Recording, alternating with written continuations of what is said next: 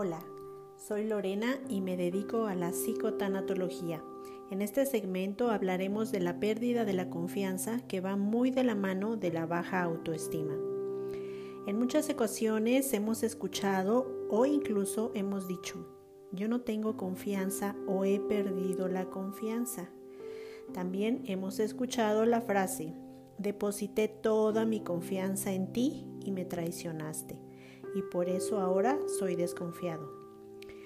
Si nosotros hemos perdido la confianza, entonces estamos hablando de una pérdida, porque he perdido algo que era mío, y por eso cuando la perdemos nos llegamos a sentir vacíos o traicionados.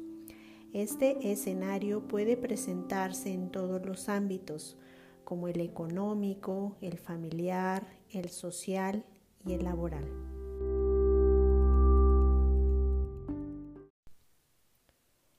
¿Por qué me siento tan mal cuando me han fallado? Cuando yo deposité toda mi confianza en el otro y me paga de esa manera.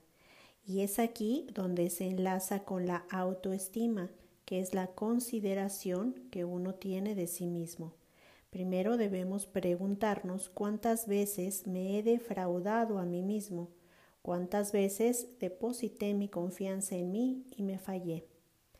¿Por qué consideré que era más importante cumplirle a alguien más que a mí mismo?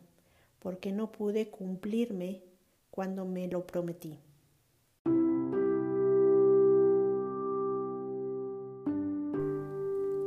Si nosotros nos hemos fallado en una o en varias ocasiones y no hemos confiado en nosotros, ¿por qué la otra persona no ha de fallarnos?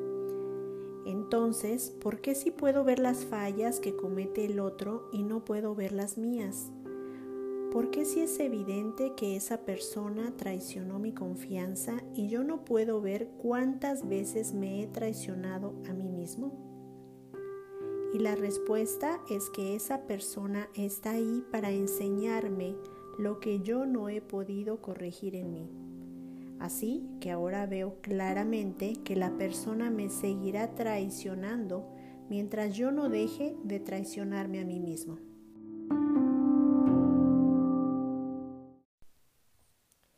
Por eso, después de una decepción en una relación de pareja, pasamos a otra relación y luego a otra, y se lo atribuimos a mi mala suerte, o a que nadie me enseñó, o a que nadie me habló sobre la confianza, o a que crecí en una familia donde la desconfianza era el pan nuestro de cada día, y por supuesto que es muy probable que todo esto influya. Pero siendo adultos el día de hoy, somos responsables de resolver y cambiar lo que en este momento me causa problemas. Este tipo de situaciones repetitivas en mi vida ya debieran decirme algo por sí mismas, pero no lo hacen. ¿Por qué entonces las seguimos ignorando? Veamos qué sucede.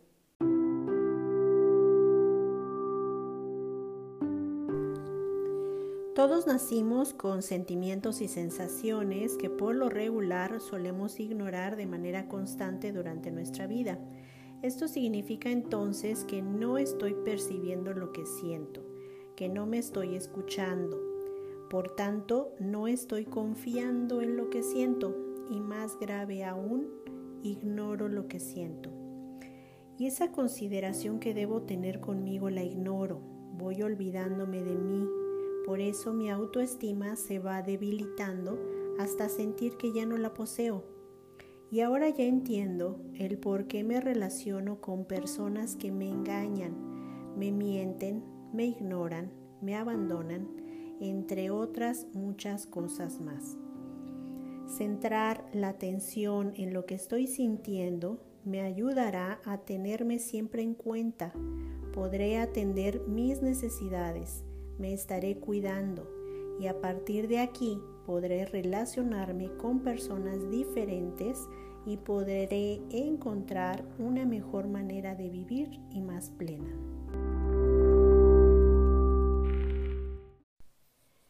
Personas que creen que si ya no tienen confianza o no tienen autoestima, jamás la volverán a tener. Es decir, perciben que esta pérdida es para siempre y como lo acabamos de ver no es así.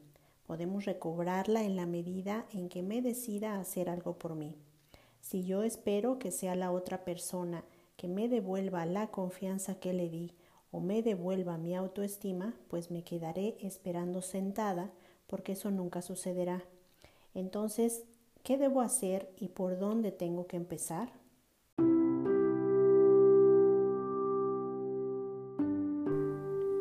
Debemos reconocer que el común denominador en estas situaciones es el miedo, porque no confío en mí, no confío en creer que soy capaz de salir adelante con mis propios medios, porque los creo insuficientes, solo conozco mis defectos, desconozco mis capacidades, desconozco mis virtudes y mis dones. Cuando empiezo por reconocer que tengo defectos, pero también tengo capacidades, cualidades y virtudes, recobro la confianza en mí, recobro la confianza con la que nací y el miedo desaparece. Al principio mencioné que todos nacimos con la confianza y con la autoestima, pero a lo largo de nuestra vida se va diluyendo porque crecimos en una familia que suele descalificar, en donde los logros que tenemos no son vistos o son minimizados, o porque crecimos en una sociedad que segrega o hace diferencias. Llegamos a creer que para ser alguien hay que ser igual que el otro, y desde ese momento ya me estoy dejando de tomar en cuenta y estoy desconociéndome como individuo. Y lo que nunca nos hemos detenido a preguntar es si esos estándares familiares o sociales son los míos, y por supuesto que no lo son. Cuando me pregunto qué realmente necesito, la vida se vuelve más sencilla tal cual es.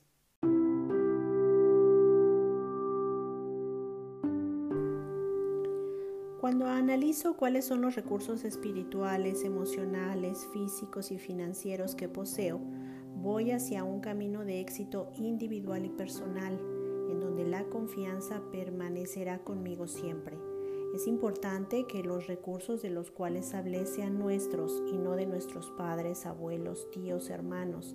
Es decir, suelto todo aquello que heredé de ellos, porque son recursos que les pertenecen y que para ellos eran funcionales, pero que el día de hoy a mí no me sirven.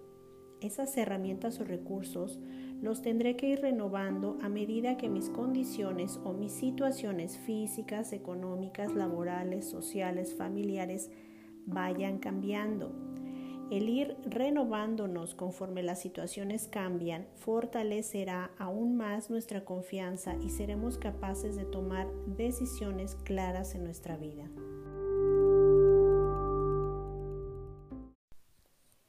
Y aquí hago un cuestionamiento. ¿Por qué he perdido mi confianza y mi autoestima si es mía? No le pertenece a nadie más que a mí. Entonces, ¿por qué no la tengo? Y la respuesta es porque se la entregué a alguien más y ese alguien más dispuso de ella como mejor le convino. Entonces te pregunto, ¿volverás a regalar tu confianza y dejarás que alguien más se apodere de tu autoestima? Cuando la confianza está contigo, lo que haces es vivir plenamente, sin miedo, con mucha paz y tranquilidad duradera. Y para terminar, me gustaría leerles una frase de Miguel de Unamuno, escritor y filósofo español, y dice, El que tiene fe en sí mismo no necesita que los demás crean en él. Espero que este tema te haya gustado. Si crees que esta información puede ser de ayuda para alguien más, te pido que la compartas. Te recuerdo que me puedes encontrar en Instagram como Lorena Psicotanatología. También puedes escuchar los capítulos anteriores en diferentes plataformas de podcast como Spotify bajo el nombre de Psicotanatología. Gracias por seguirme y hasta la próxima.